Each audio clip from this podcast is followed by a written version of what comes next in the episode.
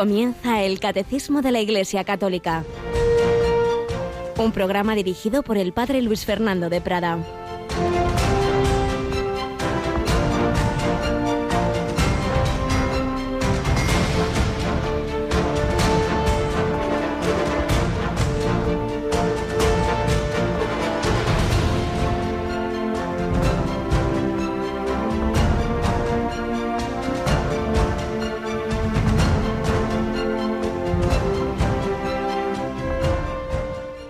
De que eres polvo y al polvo volverás. Convertíos y creed en el Evangelio.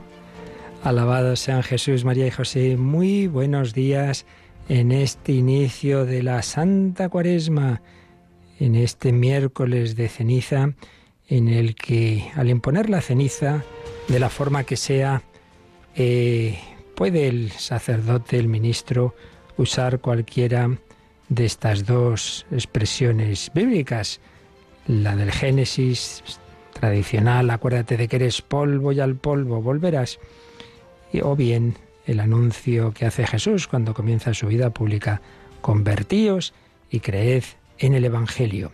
La primera nos recuerda nuestra fragilidad, nos creemos que somos Dios, que lo podemos todo, que nunca vamos a morir, que somos invulnerables, mentira. Y desde luego lo que estamos viviendo en estos últimos tiempos en el mundo. La pandemia nos recuerda la realidad, la verdad, que nos asombramos constantemente. Ay, pero ¿qué le ha pasado a fulanito? ¿Pero cómo ha muerto tan joven? Pero bueno, pero es que se entera usted ahora de que somos mortales. Eh, hace falta que ocurra esto para, para, para que se entere de ello. Pues sí, somos mortales, somos muy frágiles. Lo asombroso no es que uno se muera pronto, lo asombroso es que vivamos tanto con la con lo que significa, significa pues que, que realmente para seguir adelante cuántas cosas ha creado el Señor para que nuestra, nuestro cuerpo viva años y años. Ese es el milagro. Lo, otro realmente es lo normal. Pero por otro lado, visto ya desde la fe, pues está anunciado, el Señor nos lo ha dicho. Eh, el momento en que menos lo penséis llega el Hijo del Hombre. Por tanto, llamada, llamada a, desde nuestra fragilidad a apoyarnos en aquel que ese sí que es inmutable en el sentido de que nada, nada desde luego hace que, que cambie su vida, su ser y su amor. Y por eso, junto a esta, este recuerdo de nuestra fragilidad, pues una llamada muy positiva. Creed en la buena noticia, creed en el Evangelio. Ah, hay una buena noticia, sí, esa tu debilidad, esa mi debilidad, y hay que verla siempre desde hay alguien que siendo fuerte nos quiere, nos ama. La buena noticia que Dios te ama, que Dios te invita a una vida eterna, que Dios te invita a también, si te has despistado del camino, a volver. Por eso, convertíos y creed la buena noticia, creed en el Evangelio, creed que Jesucristo es capaz de cambiar tu vida, de sacarte de tus pozos oscuros, de darte la esperanza y que esa enfermedad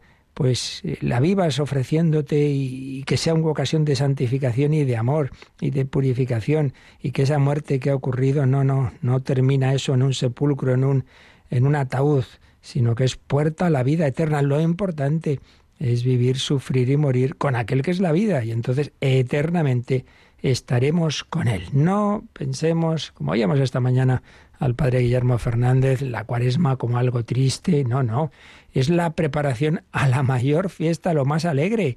Claro, es la preparación, no es la celebración, por eso tiene su tono de austeridad. Pero lo importante es a qué nos preparamos. ¿A qué nos preparamos? Pues a la victoria de la vida. Cristo sí ha compartido nuestro dolor, nuestra muerte, sí, pero no nos preparamos a celebrar sin más el Viernes Santo, no, a celebrar la Pascua de Resurrección la vida vence a la muerte, el amor vence al odio, la misericordia vence al pecado. A eso nos preparamos y nos debemos preparar con insistiendo, como nos dice el evangelio de la misa de hoy, en la oración, ser de Dios, en la caridad, ser para los demás y en el sacrificio, en la abnegación, no ser de mí mismo en un plan egoísta. Y como signo de todo ello, pues insistiremos más en tiempos de oración, como el Santo Via Crucis, Debemos cuidar más la caridad con el prójimo y hay mucho que ayudar a tantas personas que lo están pasando mal en estos tiempos, como nos ha recordado el Papa en el mensaje de Cuaresma, y el sacrificio, cada uno, aquel que el Señor le mueva, pero como somos una gran familia, somos iglesia, hay un mínimo de penitencia común, que ya sabéis que es todos los viernes de cuaresma, la abstinencia, realmente todos los viernes del año. Lo que pasa es que los que no son de cuaresma, la abstinencia de carne se puede cambiar por otra cosa y en cuaresma no. Pues una tontería puede parecer alguno. Bueno, pues mira, la obediencia es ese sacrificio, que obedezcas. Y claro, el espíritu es lo importante, no la ley. Si uno no toma carne y se mete ahí una mariscada de Padre y Señor mío, vaya, espíritu. No, ya se entiende que es un signo, pero un signo común, externo, de algo interior. Pero hay una segunda cosa que esa la tenemos mucho menos presente y es que también hay un, un mínimo de ayuno, un mínimo. La verdad es que ha quedado eso, en un mínimo mínimo. Hoy, miércoles de ceniza y el Viernes Santo no solo abstinencia, sino ayuno. ¿Y qué es el ayuno? Bueno, pues volvemos a lo mismo. Lo que es, digamos, mínimo, mínimo del derecho canónico, pues es muy poquita cosa. Dice el, el código, la ley del ayuno que es desde los 18 años a los 59. Esto cuando se legisló, pues se contaba que las personas, pues normalmente hacia los 70 años así ya terminaba la vida. Hoy se ha prolongado mucho más, pero bueno, así ha quedado. De los 18 a los 59, la ley del ayuno obliga a hacer una sola comida durante el día, aunque no prohíbe tomar un poco un poco de alimento por la mañana, un poco por la noche, pero un poco, porque eso no prácticamente desayuna, come y cena, pues como siempre, menos el postrecito, y pues hombre, eso que ayuno es ese. En fin, que lo importante, como digo, es ese espíritu de sacrificio, pero también que intentemos guardar estos mínimos que en otros, otras religiones en ese sentido la verdad es que nos ganan y nos dan ejemplo. Pues que seamos nosotros sacrificados y contemplando la pasión de nuestro Señor Jesucristo. Bueno, y hoy hay una novedad, casi siempre sabéis que a estas horas tenemos a una de nuestras periodistas, hoy tenemos a uno de nuestros periodistas, Javi Pérez. Buenos días, ¿qué tal? Buenos días, padre, muy bien. Aquí estamos, estrenándonos en estas horas. Estrenándose en estas horas, habitualmente está en fines de semana y algunas tardes, pero en este, en este curso lo estamos organizando de otra forma todo. Bueno, pues vamos a recordar a nuestros oyentes rápidamente que, que la cuaresma, en la cuaresma Radio María hace más esfuerzos de, de ayudarnos a vivir la liturgia y, y, en primer lugar, gracias a nuestro querido voluntario Antonio J. Esteban, ya hemos tenido la primera contemplación cuaresmal. ¿Qué es eso? ¿Cuándo la emitimos? Por si alguno no se ha enterado todavía. Bueno, pues es una meditación musical que nos ayudará a meditar y adentrarnos en este tiempo de cuaresma, meditarnos a meditar en la penitencia y se emitirá justo después de laudes. Laudes empieza a las siete y media, termina poco antes de las ocho menos cuarto, pues en torno a esa hora podrán escuchar esa meditación que nos acompañará durante toda la cuaresma.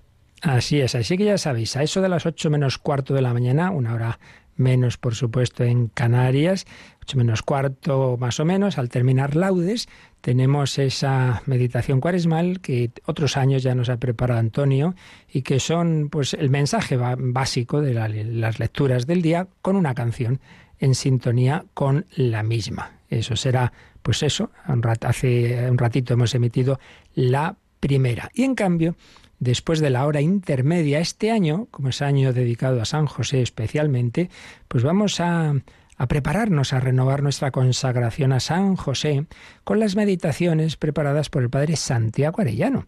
Entonces, a eso de las doce y veinte, más o menos de mediodía, once y veinte en Canarias, después del rezo del Ángelus y de la hora intermedia, tendremos esas meditaciones de San José.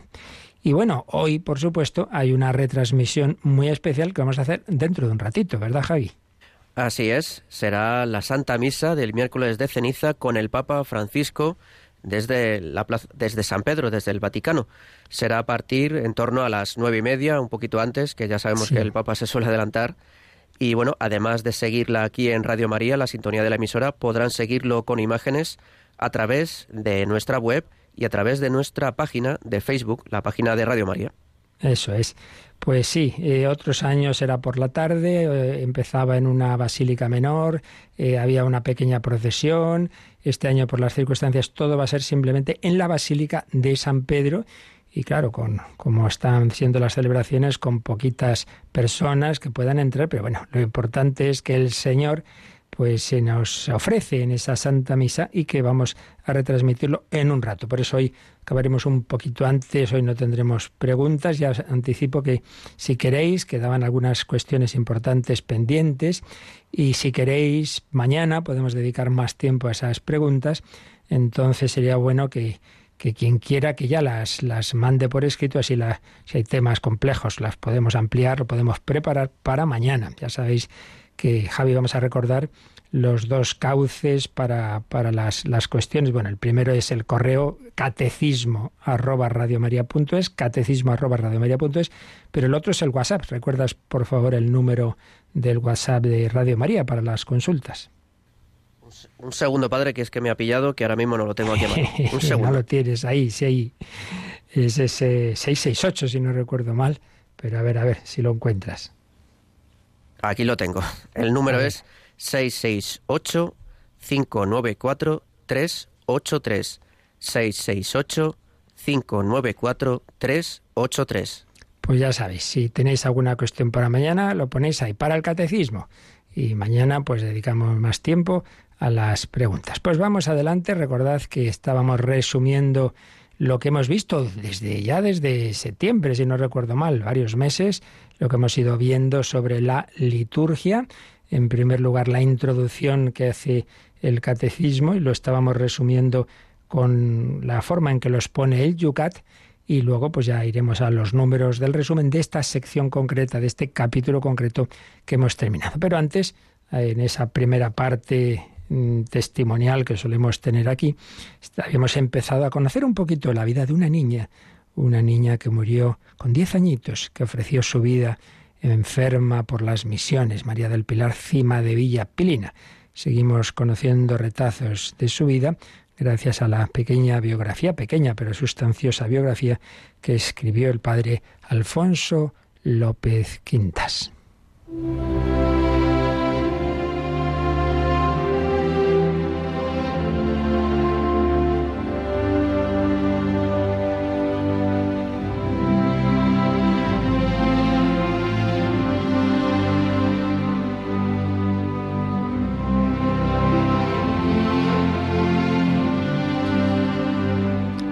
María del Pilar Cima de Villa, llamada Pilina, enferma misionera.